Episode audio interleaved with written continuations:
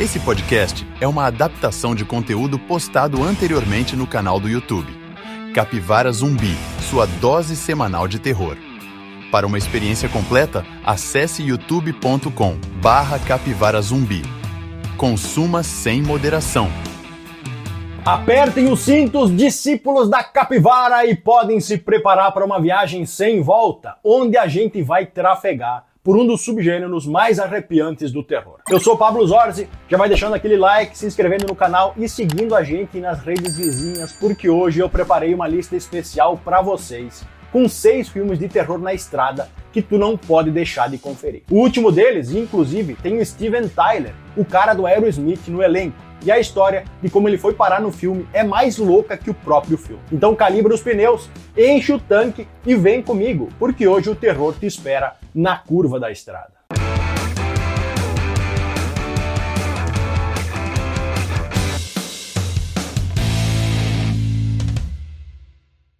O filme O Segredo do Céu é inspirado em eventos reais conhecidos como a Onda de Avistamentos de Phoenix Lights, que aconteceu em 97, onde várias luzes brilhantes foram avistadas no céu de Phoenix, no Arizona. Dentre algumas histórias malucas relatadas naquela noite, a que mais chamou a atenção da mídia foi a de uma pessoa que foi encontrada a 160 quilômetros de distância do carro que estava dirigindo, em estado de choque e coberta de areia e sangue. Catatônica por quase um ano, depois de algumas sessões de hipnose, essa tal pessoa começou a contar os principais acontecimentos daquela noite. ETs dando um passeio? Duvido. Só mais um maluco falando abobrinha? Provavelmente.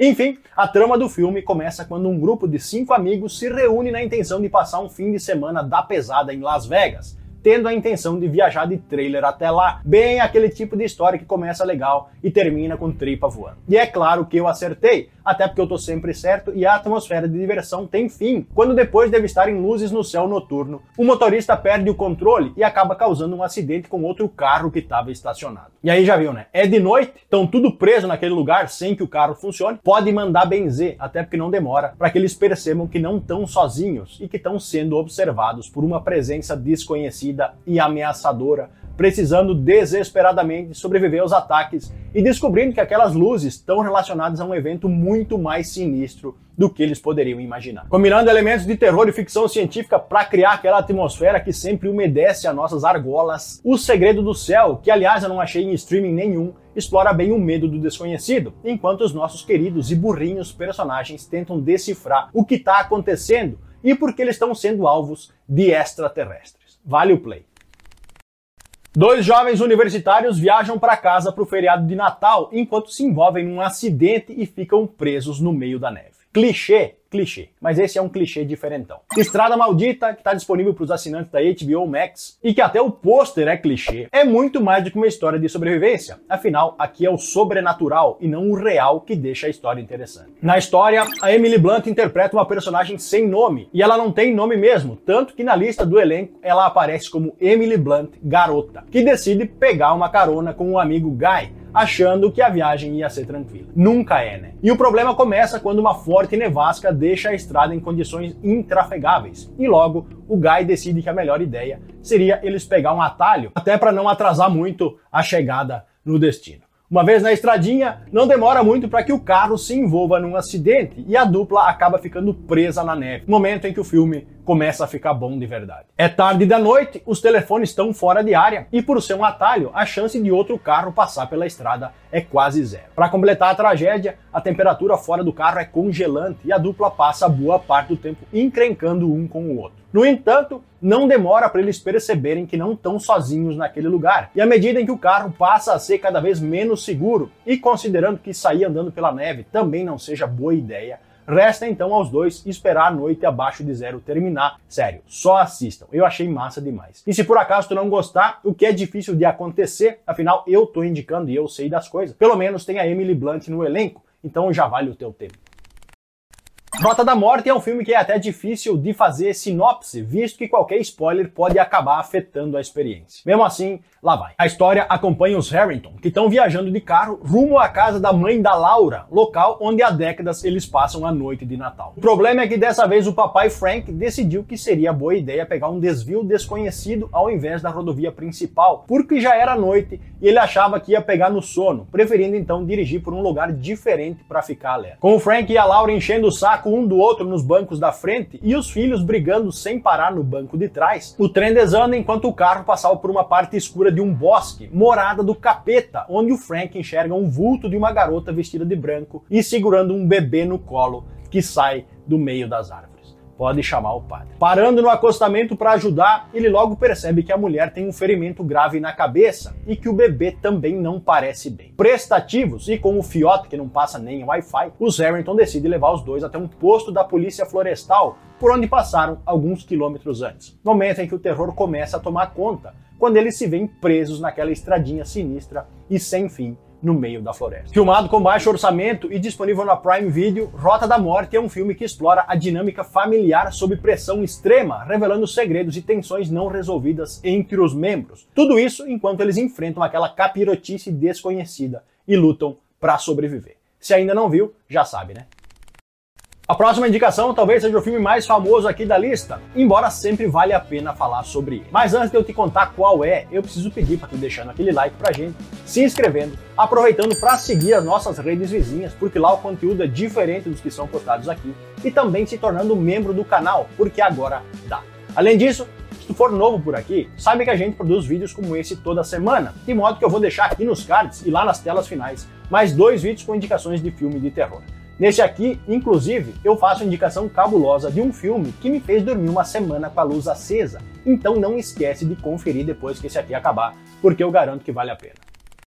Outro filme inspirado em eventos reais, Wolf Creek Viagem ao Inferno, acompanha a saga de três jovens viajantes estrangeiros que estão explorando a região remota de Wolf Creek, na Austrália. E para quem não sabe, Wolf Creek é um local famoso devido ao impacto de um meteorito na região, que acabou deixando uma cratera no local. Depois de um dia de diversão, os jovenzinhos retornam então ao acampamento, só para descobrir que o carro não está mais funcionando. Coisa rara, mas que acontece muito. Amparados por um morador local amigável chamado Mick, o que no começo parece ser um gesto amigável, logo se transforma num pesadelo terrível, já que agora os viajantes estão na mão do Mick. E o Mick não é amigo coisa nenhuma, mas sim um assassino sádico que não perdoa nem a mãe e que está disposto a torturar e matar cada um deles do jeito que ele achar melhor. Baseado na história do assassino de mochileiros, quando em 99 as investigações em busca de pessoas desaparecidas terminaram assim que a polícia encontrou os restos de nove corpos enterrados dentro de uma caverna na região de Snowtown, tendo como responsável pelo massacre um homem chamado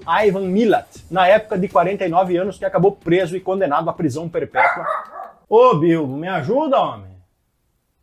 O filme Wolf Creek é conhecido pelo realismo perturbador, explorando os aspectos mais sombrios da natureza humana e a luta brutal pela sobrevivência naquele deserto da porra que não tem nada para lado nenhum. É sério, meu povo, o trem é pesado. Inclusive tem umas cenas de tortura que são de virar o rosto. Então se tu é sádico e biruta assim como eu, fica a dica. Existe um trecho de estrada na cidade do México que virou lenda urbana e ganhou até um filme em sua homenagem. A história mais famosa daquele lugar fala sobre um gurizinho que aparece do nada na frente dos motoristas. Aparição essa que já teria causado acidentes fatais em pessoas que achavam que tinham atropelado alguém ou desviavam dele e acabavam perdendo o controle do carro. E o filme Quilômetro 31 é centrado exatamente na lenda desse moleque. Na história, conheceremos a Agatha, uma mulher que sofre um acidente de carro e entra em coma depois de ter visto alguém atravessando a rodovia. Enquanto isso, Catalina, que compartilha uma conexão psíquica com a irmã, que é a Agatha, só para ficar claro, fica determinada a descobrir a verdade por trás do acidente. Conforme a Catalina se aprofunda na investigação, ela acaba descobrindo uma história de tragédia e morte que envolve a própria família, encontrando um mundo de espíritos vingativos e segredos sombrios que estão ligados ao famoso trecho, obrigando a pobrezinha a desvendar os mistérios dessa lenda e a enfrentar a terrível maldição que assombra o local. Construído para criar tensão e medo com cenas assustadoras e até algumas reviravoltas inesperadas, a atmosfera sombria de quilômetro 31 ainda é reforçada pela paisagem desolada da rodovia e pela rica mitologia mexicana que deu origem à trama. Além de que, Como garantia de que o filme é mesmo legal, fique sabendo que eles gravaram até uma continuação, Quilômetro 31 2, embora a nova história tenha se afastado da lenda original mexicana, focando em algo mais comercial, tipo padrão Hollywood. A história de Aniversário Maldito começa nos apresentando ao Brady, um trabalhador da indústria filmográfica de Hollywood que leva uma vida para lá de cá. Um belo dia, Justo no dia do aniversário dele, o pobre bicho acorda felizão e já de manhã descobre que a namorada lhe deu um presente na noite anterior, um par de guampa. Presente esse que deixa o Brad no fundo do poço. Durante uma conversa com o um amigo Tommy, eles decidem então fazer uma viagem ao México, cheirando e fumando tudo que fosse possível no caminho, além de brincar de esconder salsicha com tudo que é prostituta que achavam na estrada, tudo para tornar o tal aniversário algo memorável e para esquecer da namorada. Em resumo, em vez de polir os chifres, o Brad foi para Gandai. Chegando no México, que por espanto de ninguém é retratado no filme como um lugar dominado por cartéis, muito errado também não tá, os dois amigos são abordados por um cara mal encarado que promete proteção. Um tour completo pela noite mexicana, além de substâncias ilícitas, vulgo droguinhas, vindas de sua fonte mais pura, a plantação do xamã Caçapiçuca. E sim, a história é muito louca e até parece comédia, mas calma que não é. No meio do caminho para essa tal aventura, os amigos conhecem duas mulheres que dizem ser comissárias de bordo de uma companhia aérea, que acabam levando os dois para um hotel barato no meio do nada, onde as coisas não demoram para sair do controle. Gravado com baixo orçamento e contando com Steven Tyler no elenco, Aniversário Maldito é um filme de terror divertido que foge um pouco do padrão que a gente se acostumou de ver. E se agora tu tá aí se perguntando como um filme de baixo orçamento conseguiu colocar o Steven Tyler no elenco, a resposta é pra lá de curiosa. Visto que o diretor do filme certa vez estava filmando um show do Aerosmith e de bobeira abordou o Steven perguntando se ele poderia emprestar o sofá da casa dele em Los Angeles pro diretor dormir para poder economizar no orçamento do filme, de modo que o Steven concordou, desde que ele mesmo pudesse participar como ator. Pois é, rolés aleatórios que acabam dando certo. Eu sou Pablo Zorzi, confere mais esses vídeos com indicações de terror que eu preparei aqui dos lados. Fui!